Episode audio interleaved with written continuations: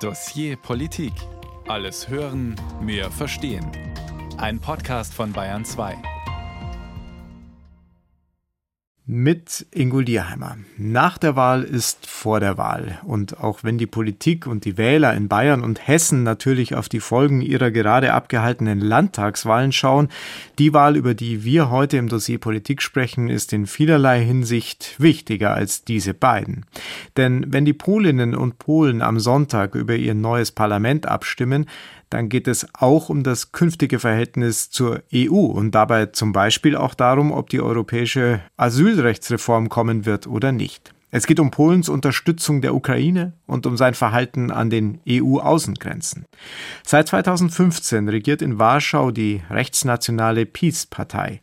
Den Staat hat sie in diesen Jahren nach ihren Vorstellungen umgekrempelt mit einer alles überstrahlenden Justizreform. Dadurch hat sie zwar die EU in Brüssel zum Gegner, aber gefügige Richter zu Hause. Und die eigenen Anhänger schätzen die Wohltaten der Peace. Ich gehe immer wählen und ich denke, ich werde für die Peace stimmen. Sie helfen den Menschen. Ich habe meine Mutter betreut und konnte deshalb nur 18 Jahre arbeiten. Hätte die Peace das Rentenalter nicht gesenkt, würde ich gar nichts bekommen. Aber die Peace verspürt auch politischen Gegenwind. Ein Oppositionsbündnis um den früheren Premier Donald Tusk rückt in den Umfragen näher. Kurz vor der Wahl gingen in Warschau fast eine Million Menschen auf die Straße, um für ein gutes Verhältnis zur EU und gegen die Peace zu demonstrieren. Die Polen haben genug der Lügen, der Heuchelei. Es gibt ein Bewusstsein dafür, dass wir in einem freien Land leben und für unsere Rechte kämpfen müssen. Deswegen gehen sie so zahlreich auf die Straße. Und diese Rechte sehen viele eingeschränkt, unter anderem durch ein sehr striktes Abtreibungsverbot, durch ein Verbot der Homo-Ehe. Viele formulieren klipp und klar, Polen sei heute ein gespaltenes Land, gespalten in einen eher liberalen Westen mit einer liberalen Haltung in den Großstädten und einen sehr, sehr konservativen, stark religiös geprägten Osten des Landes. Ob es aber so einfach, so klar, so formelhaft wirklich ist, das wollen wir im Dossier Politik analysieren mit Professor Peter Oliver Löw. Er ist Direktor des Deutschen Polen-Instituts und uns aus Darmstadt zugeschaltet. Hallo, Herr Löw. Ja, hallo aus Darmstadt. Ist Polen ein gespaltenes Land? Was würden Sie sagen? Polen ist ein vielfach gespaltenes Land. Das ist aber nicht ganz einfach in Polen West und Ost oder in Großstadt und Land aufzuteilen, sondern die Spaltungen gehen quer durch die verschiedenen Regionen und Gesellschaftsgruppen. Klar, in den Großstädten herrscht ein liberales, dem Westen zugewandtes Leben und in den ostpolnischen Kleinstädten ist es tendenziell ein eher traditionelles Leben mit einem großen Einfluss der Kirche auf den Alltag. Aber auch dort gibt es natürlich Menschen, die für eine liberale, dem Westen zugewandte Lebensweise stehen, ebenso wie auch in den Großstädten, selbst in Warschau, die Peace immer noch um die 20 Prozent und auch vielleicht sogar ein bisschen mehr bekommt. Es ist nicht ganz klar zu machen, aber es gibt Tendenzen und die Tendenzen sind eben Großstadt und Kleinstadt und plattes Land. Jetzt wollte ich gerade noch einflechten, dass das Polen-Institut nicht nur in Darmstadt sitzt, sondern auch vom Land Hessen getragen wird und auch von der Gemeinschaft der Bundesländer. Sie selbst sind Historiker, Slawist und beschäftigen sich seit Jahrzehnten mit Polen. Wie weit würden Sie gehen, wenn Sie diese Spaltung, die Sie gerade beschrieben haben, einordnen? Würden Sie von einem Kulturkampf sprechen oder wäre das übertrieben? Nun, ich bin ja Historiker und schaue ein bisschen weiter zurück. Und wenn man zurückschaut, sieht man, dass die Spaltung im Grunde schon seit 200, 300 Jahren in Polen besteht. Es gab eine Spaltung im 18. Jahrhundert zwischen denen, die Polen modernisieren wollten und denen, die ein äh, traditionelles Polen, den alten Werten treu bleibendes Polen wollten. Im 19. Jahrhundert, als Polen von der Landkarte getilgt war, auf Preußen, Russland und Österreich aufgeteilt war, gab es diejenigen, die mit den Teilungsrechten zusammenarbeiten wollten und diejenigen, die versuchten, Aufstände auszulösen, um gegen die Teilungsherrschaft zu kämpfen. Es gab im 20. Jahrhundert diejenigen, die Polen zwischen den Kriegen zu einer liberalen Demokratie werden lassen wollten und diejenigen, die einen Nationalstaat mit autoritärem Gepräger wollten.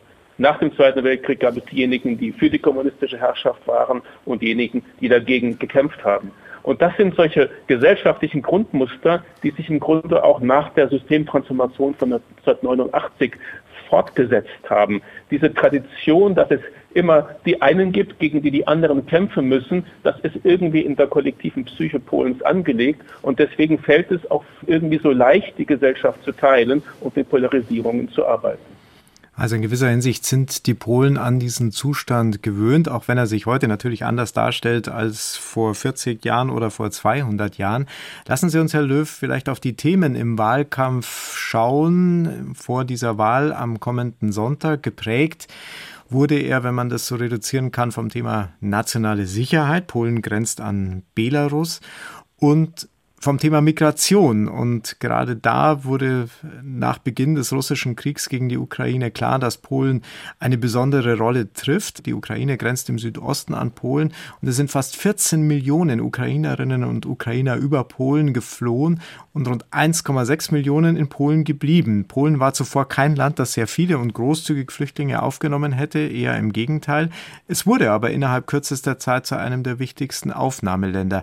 Herr Löw, wie hat das das Land geprägt? Polen war tatsächlich nach dem Zweiten Weltkrieg ein national, ethnisch relativ homogenes Land. In den 1990er, Nullerjahren des neuen Jahrtausends kamen langsam neue Zuwanderergruppen hinzu, aber in einer überschaubaren Zahl. Und deswegen ist diese ukrainische Zuwanderung, die wir vor allem seit Kriegsausbruch im Anfang letzten Jahres sehen, etwas, was das öffentliche Leben massiv prägt.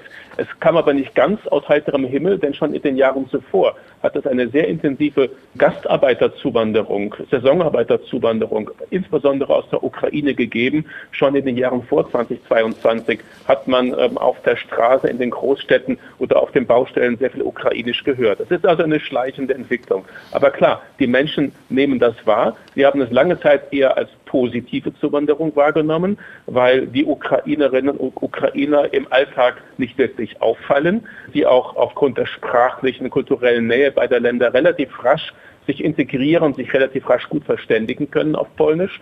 Da muss man noch nicht einmal richtig Polnisch lernen, um mit Ukrainisch in Polen dann durchzukommen. Und die galten eigentlich als die Erwünschten, die guten Migranten. Das hat sich in der Gegenwart ein bisschen verändert, weil es eben sehr viele Menschen aus der Ukraine sind und es sind nicht wenige, die nicht auf dem Arbeitsmarkt verfügbar sind, weil es sich um Mütter mit Kindern handelt, die sich erst einmal um ihre Familie kümmern müssen, deswegen auf die Sozialtransfers des Staates im hohen Maße angewiesen sind. Und das sehen Teile der polnischen Öffentlichkeit mit zunehmender Besorgnis und genau damit machen einige Parteien im polnischen Wahlkampf Politik. Es wurden, glaube ich, auch Leistungen gekürzt, auch für die Ukraine Geflüchteten, wenn ich es richtig weiß. Wie steht es denn um die Geflüchteten aus anderen Ländern, die nach Polen kommen wollen. Äh, wir hören ja auch, dass wir Belarus Geflüchtete aus Syrien, aus Afghanistan nach Polen kommen, die von dem polnischen Beamten dann, so wie es heißt, gerne weitergewunken werden, gleich direkt nach Deutschland. Ist das korrekt?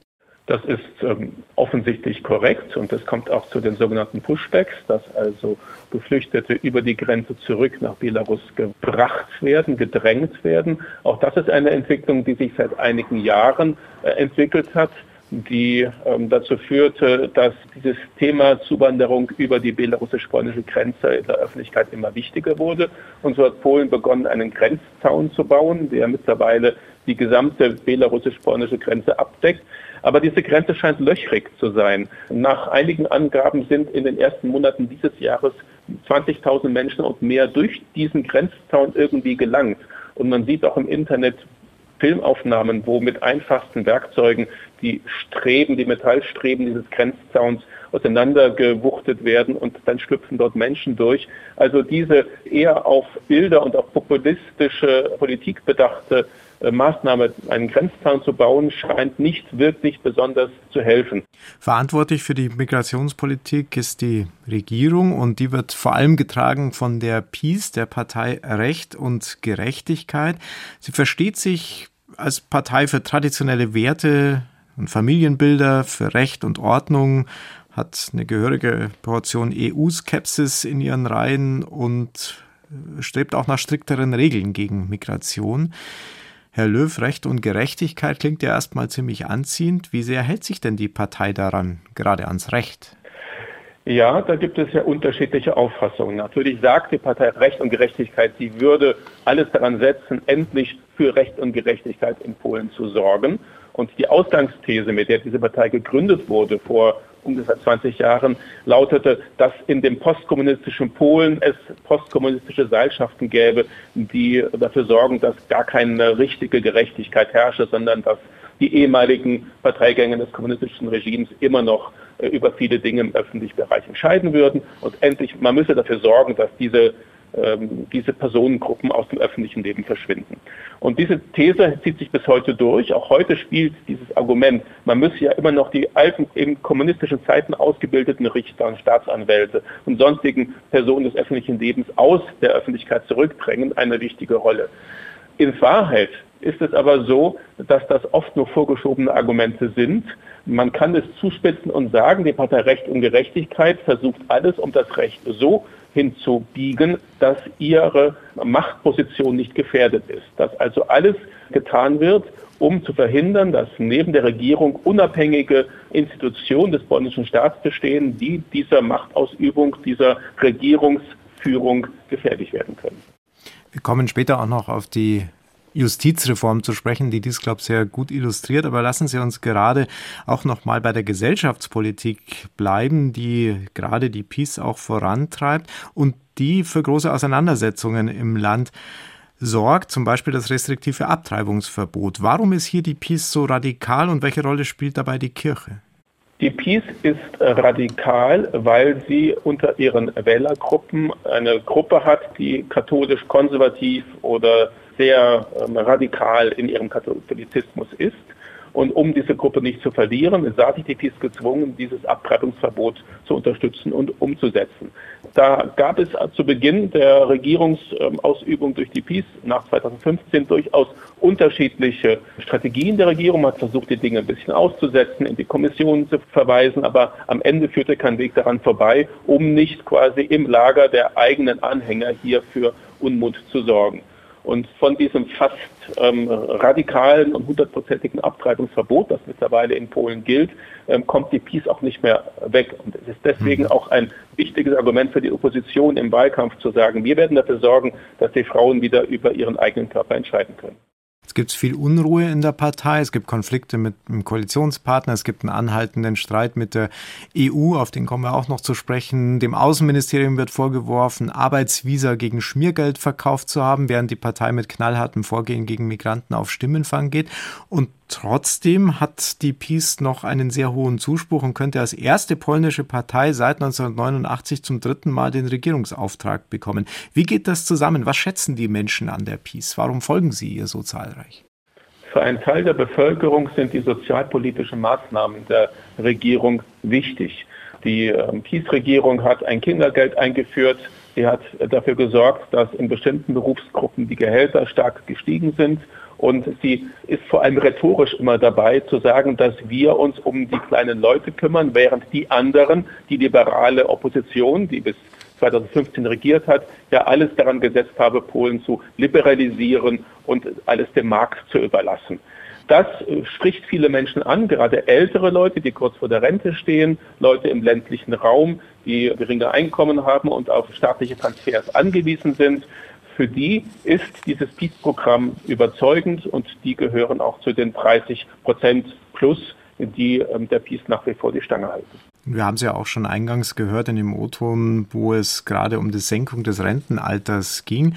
Trotzdem, trotz des hohen Zuspruchs und trotzdem die PiS in den Umfragen noch vor dem oppositionellen Bündnis liegt, steht sie auch unter Druck. Denn in den Umfragen liegt sie auch weit hinter ihrem Wahlergebnis von 2019. Und um ihre Wähler zu mobilisieren, setzt sie auch auf eine dezidiert antideutsche Kampagne. Die Europäische Union, die polnische Opposition, sie alle werden als Agenten deutscher Interessen dargestellt, die Polen unterdrücken und ausbeuten wollen.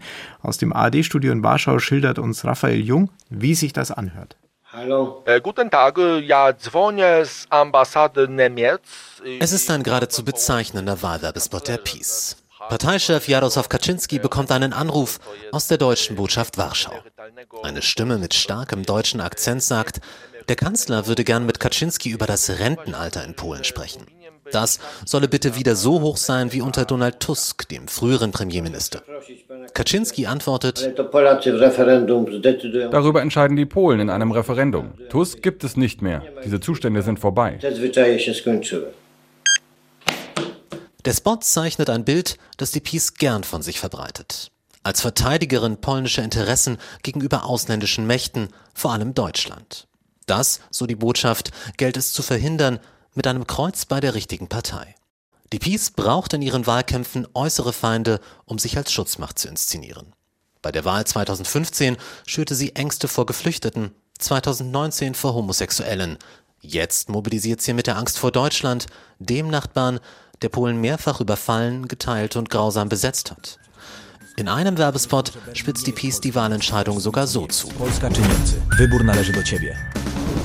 Polen oder Deutschland, du hast die Wahl. Auch die Europäische Union wird von der PiS als verlängerter Arm Berlins dargestellt. Schließlich hätten die Deutschen den größten Einfluss in Brüssel. Und der Spitzenkandidat der Opposition, Donald Tusk, ehemals Präsident des Europäischen Rates, wird von der PiS auch wegen seiner proeuropäischen Haltung als Agent deutscher Interessen diffamiert. Als Beleg führt die PiS ein Grußwort an, das Tusk 2021 für die CDU aufgezeichnet hat, auf Deutsch. Darin sagt er, eure Art zu regieren war ein Segen nicht nur für Deutschland. Für Deutschland.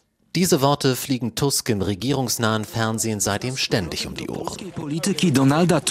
Für Deutschland. Immer verbunden mit der Unterstellung, ihm und der Opposition gehe es nicht um Polen.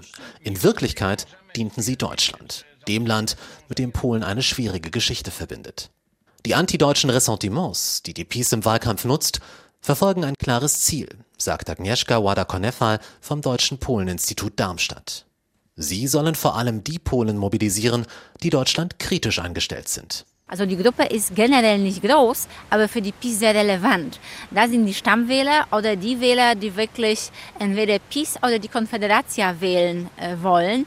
Und um diese Gruppe kämpft PiS so stark. Die anderen Gruppen bedienen die PiS mit Sozialversprechen, äh, mit Familienleistungen. Äh, und für diese konservative Wähler, die Deutschland kritisch sind, braucht man so einen Wortschatz. Diese Rhetorik habe weitreichende Folgen, so die Wissenschaftlerin.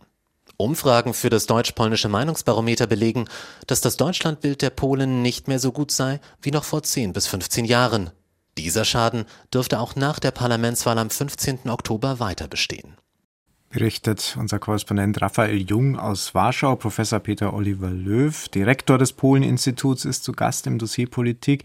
Das Institut wurde vor über 40 Jahren in einer Zeit sehr schwieriger deutsch-polnischer Beziehungen eingerichtet. Wir haben gehört, dass es heute auch nicht gerade zum Besten steht mit diesen Beziehungen. Wie würden Sie sie einordnen heute? Die Beziehungen im Wirtschaftsbereich sind exzellent. Es gibt sehr intensive Handelsbeziehungen zwischen beiden Ländern, zwischen Unternehmen beider Ländern eine hohe Zahl von deutschen Direktinvestitionen in Polen, Firmen, äh, Filialen und so weiter. Auf der zivilgesellschaftlichen Ebene sind sie ebenfalls gut. Nach einer kurzen Delle, gerade auch wegen Corona, sind zum Beispiel die deutsch-polnischen Städtepartnerschaften in einem nicht unbeträchtlichen Teil wieder sehr aktiv und sehr eng. Es gibt ähm, sehr intensive Beziehungen im Bereich Kultur. Berlin ist eine der wichtigsten polnischen Kulturmetropolen mittlerweile, weil es so viele polnische Kulturschaffende in Berlin gibt, aber auch an vielen anderen Theatern, Orchestern, äh, Ballettschulen. Überall findet man in Deutschland äh, Menschen aus Polen. Also in diesen Bereichen geht es gut. Im Bereich der grenznahen Zusammenarbeit gibt es auch immer noch Bereiche, wo man sehr pragmatisch und gut miteinander zusammenarbeitet, auf beiden Seiten von Oder und Neiße. Aber wo es hakt, das ist halt die Ebene der hohen hm. Politik. Genau. Das kann man tatsächlich ja auch beobachten mit anderen Nachbarstaaten Polens. Zum Beispiel gab es mit der Slowakei gerade Streit um angeblich ungenügende Grenzkontrollen, mit Tschechien über den Kohletagebau und sogar mit der Ukraine. Da ging es in einer recht scharfen Auseinandersetzung um den Getreideexport aus der Ukraine. Dieser Streit ist beigelegt. Aber wie würden Sie gerade das Verhältnis zum Nachbarn Ukraine beschreiben? Polen ist ja aufgefallen durch eine sehr, sehr starke Unterstützung des Landes, sowohl militärisch wie auch zivil. Wie steht es jetzt darum? Die polnische Solidarität mit der Ukraine nach dem 24. Februar 2022 war enorm und sie ging durch alle gesellschaftlichen Schichten und durch alle politischen äh, Parteien hindurch. Das war klar. Man muss der angegriffenen Ukraine helfen, denn man selbst war 1939 ebenso angegriffen worden von Nazi-Deutschland und anschließend von der Sowjetunion. Und man fühlte sich irgendwie wieder in die Geschichte zurückversetzt und machte nun das, was man damals nicht bekam von seinen Nachbarn, nämlich Hilfe und Solidarität und Unterstützung zu leisten. Das hat in den letzten Monaten ein bisschen nachgelassen, dieses Gefühl der Solidarität, eben weil es so viele ukrainische Zuwanderer gibt, weil auch die äh, enormen Leistungen, die Polen an die Ukraine äh, gegeben hat, langsam ja nicht mehr so möglich sind. Polen hat an militärischer Ausrüstung das gegeben, was es geben konnte. Eine hohe Zahl von Kampfpanzern, von weiteren gepanzerten Fahrzeugen, von Munition und sonstigem Material. Mittlerweile sind die Bestände auch in Polen weitgehend aufgebraucht. Und dazu kommt, dass die Geschichte hier immer noch ein wenig im Weg steht. Denn die polnisch-ukrainische Geschichte im 20. Jahrhundert ist voller tragischer Episoden, voller Auseinandersetzungen nach dem Ersten Weltkrieg, im Zweiten Weltkrieg, als es in Wolhynien ein blutiges Gemetzel gab, als ukrainische Nationalisten polnische Siedler, die in ehemaligen Ostpolen lebten, überfielen und mehr als 100.000 Menschen das Leben nahmen. Das alles spielt immer noch eine Rolle. Und obwohl der polnische Staatspräsident Andrzej Duda, der teilweise kritisch gesehen wird, aber im Bereich der Ukraine-Politik hat er versucht, positive Akzente zu setzen, hat sich mehrfach mit Zelensky getroffen, hat auch an Orten polnischer Erinnerung an diese Opfer und durch Ukrainer Grenze niedergelegt und es gab symbolisch wichtige Treffen. Und obwohl er das getan hat, ist die polnische Regierung in den letzten Monaten sehr zurückhaltend geworden und ist letztlich auf eine Position zurückgefallen, die sie auch vor 2022 hatte. Die PiS hat, seitdem sie ihre Regierung antrat, 2015, eigentlich nie ein großes Interesse gehabt, mit der Ukraine zusammenzuarbeiten. Das hatte sich erst im Umfeld des russischen Angriffs auf die Ukraine ganz anders dann gedreht. Passt diese Entwicklung, die Sie beschreiben in der Politik Polens gegenüber der Ukraine, auch dazu, dass wenige Tage vor den Parlamentswahlen die beiden obersten Generäle des polnischen Militärs zurückgetreten sind? Ein wenig schon. Die polnische Regierung ist natürlich daran interessiert, alles zu tun, um in den Augen der Wählerinnen und Wähler als eine Regierung dazustehen, die alles tut, um Polens Sicherheit zu gewährleisten, um Polens Stellung in Europa und in der Welt zu stärken. Und so hat man auch das Militär immer so als äh, Hintergrund für politische Manifestationen genommen. Minister traten vor dem Militär auf, am Hintergrund von Panzern und Offizieren. Man versucht quasi die Peace als einzigen Garanten für die militärische Sicherheit Polens darzustellen. Und offensichtlich hat auch das Verteidigungsministerium sich hier immer wieder über die Meinungen der höchsten Generäle in der polnischen Armee hinweggesetzt. Jetzt haben wir viel über die PiS gesprochen, die maßgebliche Regierungspartei, die in den Umfragen vor den Wahlen in Polen auch leicht vorne liegt, der größte Konkurrent. Der Peace-Partei ist ein von Donald Tusk angeführtes Oppositionsbündnis. Wofür diese steht und warum die rechtsextremen Parteien in Polen mehr Auftrieb bekommen, darum geht es gleich hier im Dossier Politik. Wir schauen nach Polen heute, wo am Sonntag ein neues Parlament und auch ein neuer Senat gewählt wird. Es geht um viel, um die Ausrichtung Polens, das in den letzten Jahren unter der rechtsnationalen Peace-Regierung weitreichende Eingriffe in das Justizsystem, in die Medienlandschaft erlebt und gesellschaftlich von einem regelrechten Kulturkampf geprägt ist. Und es geht damit auch um die Frage, welche Rolle Polen künftig in Europa spielen wird. Eher eine EU-skeptische, wie es die Peace seit Jahren praktiziert, oder eine EU-freundliche, wie sie unter Donald Tusk wahrscheinlich wäre, der das größte Oppositionsbündnis anführt. Es hat also Konsequenzen für die EU, für Deutschland, wer am Sonntag in Polen das Rennen macht. Wie erbittert dieser Kampf geführt wird, das würde ich Ihnen gerne anhand von einigen Stimmen anschaulich machen. Zum Beispiel der des amtierenden Ministerpräsidenten Morawiecki von der Peace-Partei. Er agitiert so gegen den Oppositionsführer Donald Tusk. Donald Tusk mylił się we wszystkich ważniejszych Donald Tusk lag falsch bei allen wichtigen Fragen zur Sicherheit Polens. Wollen Sie als Premier einen Feigling haben? Solange die PiS regiert, solange wird Polen eine unbesiegte Festung sein. Polska jest jak niezdobyta twierdza. Er stellt Donald Tusk also als Sicherheitsrisiko dar. Die Anhänger seiner Partei, die Anhänger von Peace, lassen sich aber noch zu weitaus radikaleren Äußerungen hinreißen, wie diese Frau. Die Bürgerplattform darf nicht gewinnen, denn dann würde es sehr schwierig werden. Diesen Tusk sollen sie, was weiß ich, ermorden oder so. Hier werden also deutlich Grenzen überschritten, verbal. Gott sei Dank nur der Wahlkampf in Polen war und ist emotional höchst aufgeladen. Professor Peter Oliver Löw, Direktor des Deutschen Polen-Instituts, ist unser Gast in diesem Dossier Politik. Herr Löw, ist diese Emotionalisierung von beiden Seiten betrieben worden?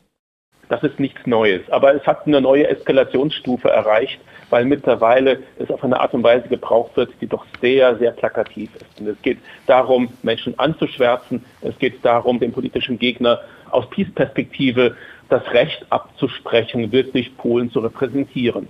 Und so wird Donald Tusk als jemand dargestellt, zum Beispiel, der unter deutscher Kuratel stünde oder der nach der Pfeife Brüssels tanzen würde. Deswegen könne er gar kein richtiger Pole sein, weil er ja die Perspektiven anderer Staaten in Europa vertrete. Er sei ja eigentlich ein verkappter Deutscher. Er würde, wenn er an die Regierung käme, alles tun, um Polens Souveränität einzuschränken.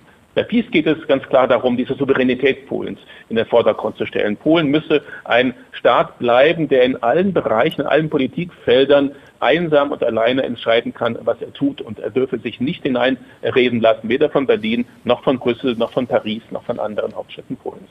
Mhm.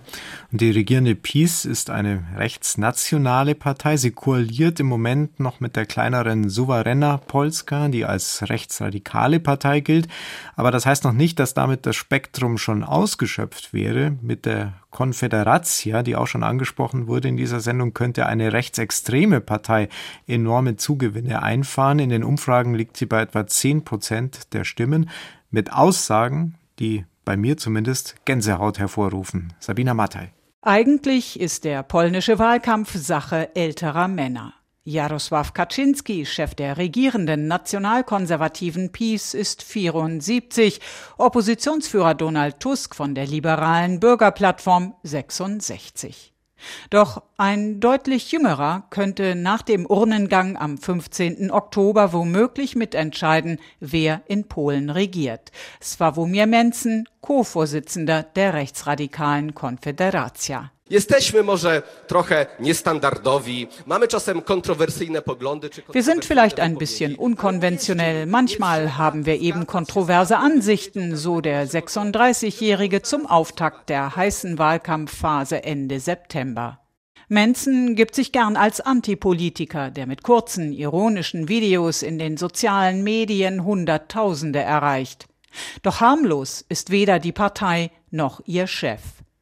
2019 fasste Menzen die Ziele der Konföderatia so zusammen. Zitat wir wollen keine Juden, Homosexuellen, Abtreibung, Steuern und auch keine Europäische Union.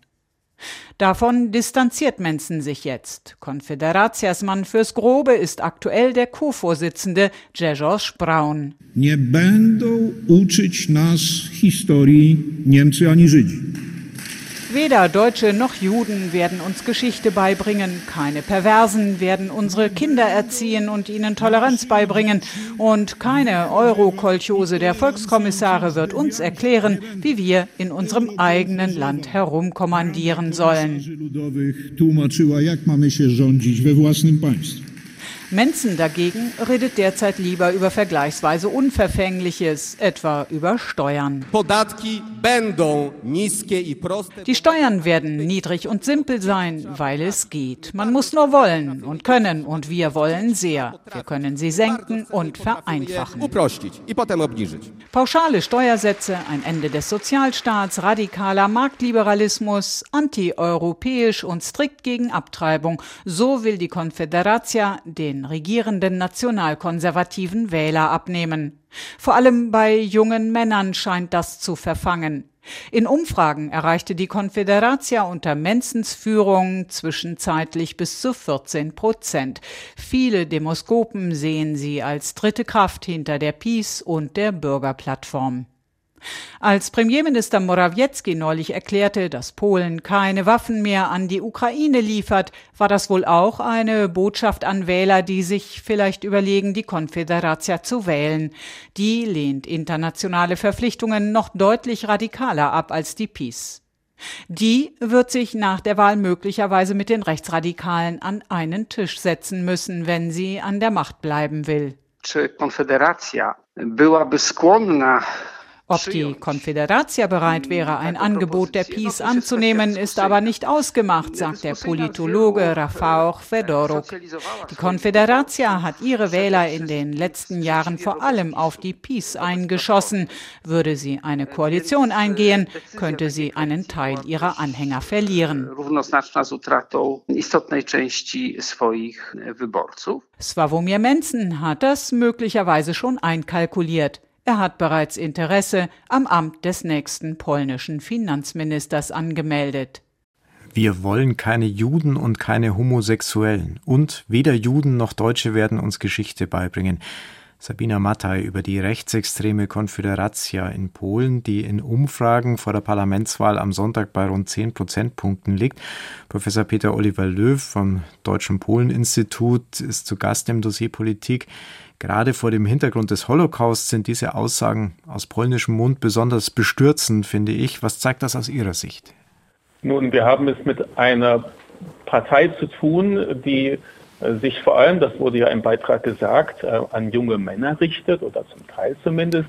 Und mit so der Botschaft, ja, lasst uns doch endlich mal sagen, was Sache ist und uns nicht den Mund verbieten durch politische Korrektheit und ähnliches. Ein bisschen hat man diese Stimmung ja auch in Deutschland und in anderen Ländern. Junge Männer, die ähm, ganz deutlich ihre Meinung sagen über Immigration oder über die Linken oder über andere Themen. Aber die Grenzen ähm, überschreiten und antisemitisch werden und rassistisch werden. Wie groß ist das Potenzial dafür in Polen? Es gibt ein gewisses Potenzial, das ist so dieses, dieses hypernationale, wir sind souverän, wir lassen uns nicht reinreden und wir lassen uns auch ähm, auf dem Hintergrund der Geschichte nicht reinreden, eine Geschichte mit dem Holocaust und mit der Vernichtung der Juden auf polnischem Boden, mit der wir Polen ja nichts zu tun haben, was ja auch eigentlich stimmt, wobei die Zwischentöne und die Schattierungen eine gewisse hm, Bystandership, ein Mit Zuschauen von einem Teil der polnischen Bevölkerung während des Holocaust, das wird einfach ausgeblendet. Aber das ist die eine Seite der Konföderatia. Die andere, die möglicherweise noch attraktiver ist für einen Teil der Wählerschaft, das ist dieses Hypermarktliberale, dieses Libertäre. Ähm, möglichst wenig Staat, möglichst wenig Steuern, möglichst äh, wenig Bevormundung durch wen auch immer. Wir wollen einfach, dass ihr euch frei entfalten könnt. Das ist diese Botschaft, die gerade Menzen, der neue erste Mann, der Frontmann der Partei immer wieder verkündet. Und genau das ist aber auch das Politikfeld, wo die geringsten Überschneidungen mit der Peace bestehen. Denn die Peace steht für mehr Staat, mehr Sozialtransfers, und die Konföderatia will genau das Gegenteil. Und deswegen könnte es schwer werden mit einer Koalition weiter Parteien. Lassen Sie uns noch auf die andere Seite des politischen Spektrums schauen. Hier hat sich unter der Führung von Donald Tusk das Parteibündnis KO, Koalicja Obywatelska, ich hoffe, ich habe es richtig ausgesprochen, formiert. Sehr gut. Es vereint drei Parteien, die Bürgerplattform, die Moderne und die Grünen. Das größte Oppositionsbündnis liegt in Umfragen kurz hinter der Peace und gilt als Mitte-Rechts-Bündnis, Herr Löw. Was heißt das? Welche Themen spricht KO an? Sie ist tatsächlich gemäßigt konservativ bis liberal. Sie spricht das gebildete, eher städtische, großstädtische Publikum an. Sie versucht, ein relativ breites Spektrum abzudecken äh, und hat letztens auch nochmal das Portfolio erweitert, indem nämlich eine weitere kleine Partei aufgenommen wurde in das Wahlbündnis, eine agrarpopulistische Partei eines gewissen Herrn Kowodziejczek. Man versucht also auf dem Land Stimmen zu gewinnen bei all jenen, die mit dem eher autoritären Führungsstil und diesem nationalistischen Parolen der Peace nicht viel anfangen können und die auch sich mit dieser überbordenden Bedeutung des Sozialstaats und der staatlichen Eingriffe in alle Lebenssphären etwas anfangen können.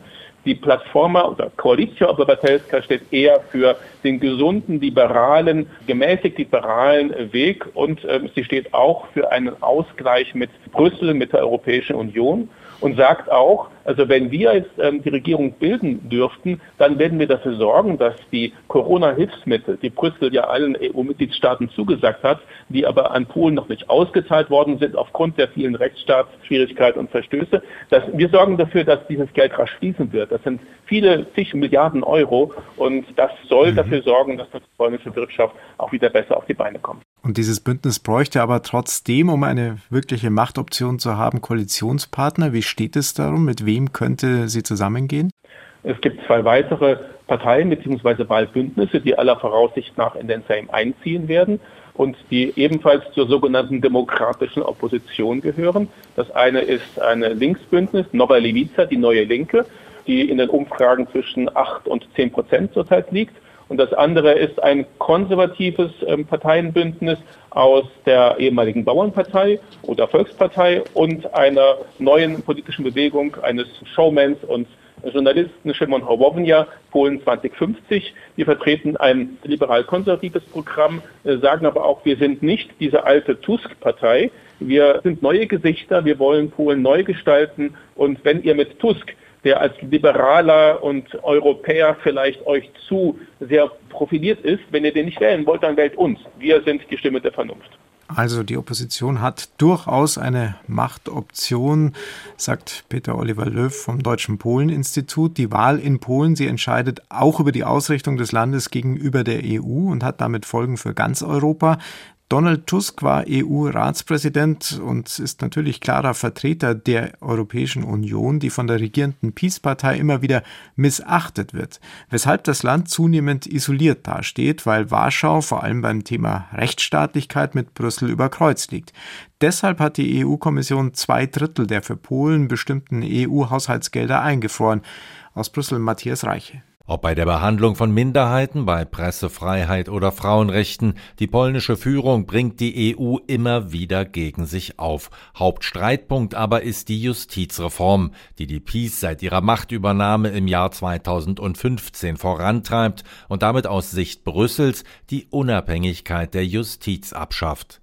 Bereits 2016 hat die EU-Kommission deshalb ein Rechtsstaatsverfahren eingeleitet. Seitdem ist die Liste der Klagen gegen die polnische Regierung immer länger geworden. So hat der Europäische Gerichtshof vergangenen Juni festgestellt, dass das polnische Verfassungsgericht die Anforderungen an ein unabhängiges und unparteiisches Rechtsprechungsgremium nicht mehr erfülle, sagt die SPD-Politikerin Katharina Barley. Die ehemalige Richterin ist Vizepräsidentin des EU-Parlaments.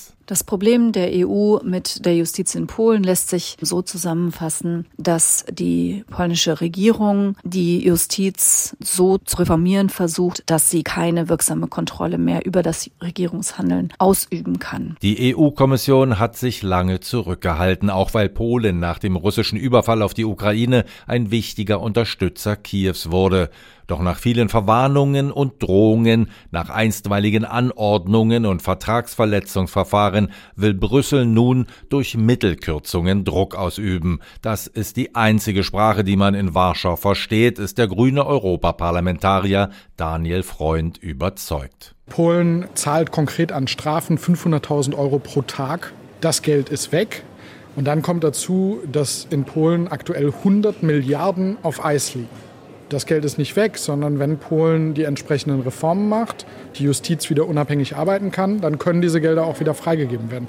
Aber im Grunde liegen zwei Drittel der Gelder, die Polen eigentlich zustehen aus dem EU-Haushalt, die liegen aktuell auf Eis. Konkret geht es um über 76 Milliarden Euro aus Strukturfonds, mit denen die Annäherung der Lebensverhältnisse in den Mitgliedstaaten finanziert wird. Dazu bräuchte Polen dringend die Auszahlung der Mittel aus dem Corona-Wiederaufbaufonds, rund 25 Milliarden Euro an Zuschüssen, die ebenfalls nicht zurückgezahlt werden müssen. Auch wenn das Hinauszögern dieser Pandemiehilfen rechtlich zumindest umstritten ist, setzt inzwischen auch Kommissionspräsidentin Ursula von der Leyen vor allem auf Härte.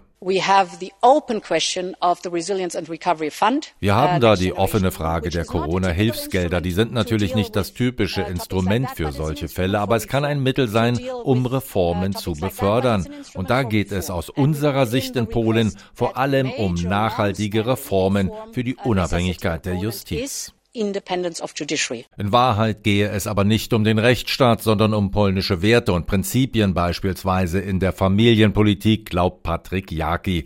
Der Europaparlamentarier der Peace-Partei ist überzeugt, dass man Polen finanziell diskriminieren wolle. Nur weil die Menschen da jemanden wählen, der ihnen hier nicht passt. Die Menschen da sind sicher etwas konservativer, hängen an Traditionen, glauben an Gott, wollen, dass ein Mann ein Mann ist und eine Frau eine Frau. Und dafür werden ihnen EU-Gelder gekürzt. Also wenn sie wirklich etwas gegen Diskriminierung tun wollen, fangen sie einfach damit an, nicht ganze Nationen zu missachten absolutną i wypełniającą definicją. Auch wenn die meisten EU-Politiker es sich anders wünschten, hat die PiS-Regierung bei den Parlamentswahlen am kommenden Sonntag Chancen auf eine dritte Amtszeit. Und das hätte auch europapolitisch Folgen. So würde sich vor den Europawahlen kommenden Juni das Machtverhältnis im EU-Parlament nach rechts verschieben und die von der PiS-Partei dominierte Fraktion der europäischen Konservativen und Reformer deutlich mehr Einfluss bekommen. Matthias Reiche aus Brüssel über die härtere Gangart, die die Europäische Union nun gegenüber Polen an den Tag legt. Peter Oliver Löw vom Deutschen Polen-Institut ist unser Gast im Dossier Politik. Wie wird das in Polen wahrgenommen? Gibt es auch Verständnis für das Verhalten der EU oder sind alle vereint gegen Brüssel? Wer für die Peace ist, ist generell skeptisch gegenüber der Europäischen Union und wer für die Konföderatia ist sowieso. Wer sich für die liberalen Parteien ausspricht, für die linken Parteien, ist ähm, pro Brüssel, ist pro Europa und erhofft sich von der Politik Brüssels geradezu ein Einwirken äh, nach Polen, das dazu führt, dass endlich wieder Rechtsstaatlichkeit und normale demokratische Verhältnisse in Polen herbeigeführt werden. Womit die Justizreform gemeint ist, die die PiS-Partei schon 2015 nach dem ersten Wahlerfolg begonnen hat. Vielleicht sollten wir an dieser Stelle endlich mal ganz kurz skizzieren. Wie sieht diese denn aus und wie weit reicht sie, Herr Löw? Ja, das hat sehr viele Aspekte und ist ein total komplexes Gebilde mittlerweile, das auch die meisten Polen nicht mehr durchblicken. Das begann bei der Besetzung des Verfassungsgerichts Ende 2015, als nicht die eigentlich noch vom Vorgängerparlament gewählten Verfassungsrichter in ihr Amt eingesetzt wurden, sondern die PiS ließ einfach mal neue Richter wählen und hat quasi somit auf verfassungsbrechender Grundlage letztlich die Mehrheitsverhältnisse im Verfassungsgericht relativ rasch geändert. Das ging weiter über die Veränderungen im Landesjustizrat, dem Gremium, das die Richter in Polen ernennt. Dieses Gremium wurde so umgestaltet, dass die Mehrheit im Sejm, also letztlich die PiS, den fast ausschließlichen Einfluss auf die Zusammensetzung dieses Gremiums hat und somit auf die Ernennung von Richtern. Dann hat das Justizministerium unter Justizminister Jobro immer wieder händisch in diese Ernennungen und Beförderungen von Richtern eingegriffen oder Richter, die unangenehme Urteile gefällt haben, Urteile, mit denen die PiS nicht einverstanden war, die wurden dann strafversetzt oder sie wurden teilweise auch suspendiert. Dazu kamen weitere Veränderungen in der Struktur des Justizwesens. Es kam dazu, dass der Justizminister in Personalunion auch Generalstaatsanwalt wurde und hier also auch bestimmte Dinge miteinander verwoben wurden und die Möglichkeiten des Justizministers hier auch im Sinne einer Parteipolitik aktiv zu werden vergrößert wurden. All das führt zu einem gewaltigen und riesigen Komplex von Umformungen und Veränderungen im Justizwesen, die dazu geführt haben, dass in vielen Aspekten die Justiz als nicht mehr unabhängig bezeichnet werden kann. Und ganz massiv, ähnlich massiv hat die regierende Peace-Partei auch eingegriffen in die Medienlandschaft. 2015, als sie an die Regierung kam, hat sie sofort beim Staatsfernsehen TVP ihre Gefolgsleute platziert. Vor drei Jahren dann über den staatlichen Mineralölkonzern Orlen rund 100 Lokalzeitungen und Nachrichtenportale aufgekauft. Dazu gibt es auch eine ausführliche Ausgabe von BR24 Medien, das Sie in der ARD Audiothek finden, wie auch dieses Dossier Politik. Und es gibt noch private Medien im Land, wie den TV-Sender TVN. Und viele Polen sagen, dass dort im Land die Menschen in zwei verschiedenen Medienrealitäten mit komplett unterschiedlicher Nachrichtengebung leben. Ist das überspitzt oder würden Sie sagen, Herr Löw, das trifft zu? Das trifft leider in vielen Aspekten zu. TVP, das eigentlich öffentlich-rechtliche Fernsehen mit den angeschlossenen Rundfunkanstalten, ist mittlerweile zu einer Art Propaganda Kanal der Regierung geworden, während die privaten äh, Medien wie TVN, wie einige Zeitungen, wie Gazeta Wyborcza, die älteste liberale Zeitung, die 1989 gegründet wurde, sie sind dezidiert oppositionell. Und man könnte tatsächlich meinen, dass man in unterschiedlichen Ländern lebte, würde man nur dort oder nur dort äh, mal einschalten und sich die Dinge anhören. Es gibt relativ wenige Medien, die versuchen, eine Mittelposition einzunehmen, um Politiker beider Richtungen zu Wort kommen zu lassen und auch auf Augenhöhe miteinander reden zu lassen. Letztlich ist diese Medienlandschaft sehr polarisiert. Man muss sagen, sie ist natürlich auch aus dem Gleichgewicht gebracht worden, unter anderem dadurch, dass der Staat durch die Staatsunternehmen die regierungsfreundlichen Medien subventioniert, indem die Staatsunternehmen dort Werbung schalten und in den anderen Medien nicht. Es gibt aber dennoch noch eine Art von Medienpluralismus, weil es auf Seiten der Opposition Medien gibt, die auch eine große Verbreitung haben und über die man immer noch gut informiert werden kann. Also es sind keine Verhältnisse wie in Russland oder auch in Ungarn, wo dieser Medienpluralismus sehr viel stärker eingeschränkt ist. Man kann sich noch informieren, aber er ist aus dem Gleichgewicht gebracht. Also es finden am Sonntag in Polen freie Wahlen statt, aber sie scheinen nach ihren Schilderungen doch auch in einer unfairen Art und Weise über die Bühne zu gehen. Über das Wahlrecht haben wir jetzt noch gar nicht gesprochen, das, glaube ich, auch die größeren Parteien in Polen bevorzugt. Professor Peter Oliver Löw, der Direktor des Deutschen Polen-Instituts, war zu Gast im Dossier Politik vor der Wahl in Polen. Er sagt über unser Nachbarland unter anderem, dass Polen tatsächlich gespalten ist, das Land aber daran in gewisser Art und Weise auch seit Jahrhunderten gewöhnt ist, dass die Partei Recht und Gerechtigkeit, also Peace, versucht, das Recht so hinzubiegen, dass ihre Macht vor allem nicht gefährdet ist und dass das von Donald Tusk angeführte Oppositionsbündnis durchaus eine Machtoption hat. Es wird also durchaus eine spannende Wahl am Sonntag. Herr Löw, ich hoffe, ich habe Sie halbwegs richtig wiedergegeben mit dieser kurzen Zusammenfassung und ich sage ganz herzlichen Dank für Ihre Zeit und Expertise im Dossier Politik. Dankeschön. Ja, ich danke Ihnen, Herr Dierheimer. Danke allen auch fürs Zuhören. Wer sich noch mehr Eindrücke aus und über Polen verschaffen will, dem empfehle ich die BR24 Reportage Polen vor der Wahl, natürlich auch in der ARD Audiothek. Eine weiter spannende Radio- und Podcastzeit wünscht Ingo Lierheimer.